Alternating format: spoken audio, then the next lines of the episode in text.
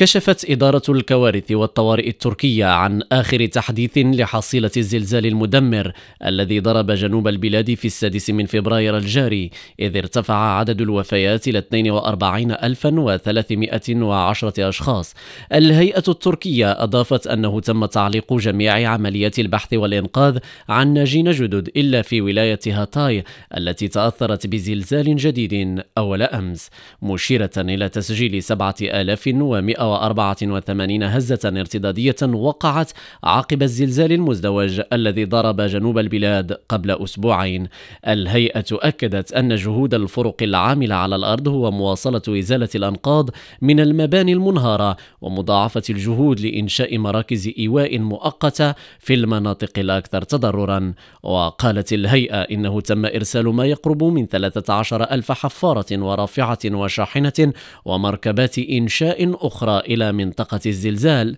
بينما يتم بناء أولى مدن الحاويات والملاجئ المؤقتة بمنطقتي نورداغ وإصلاحية في ولايتي غازي عنتاب وعثمانية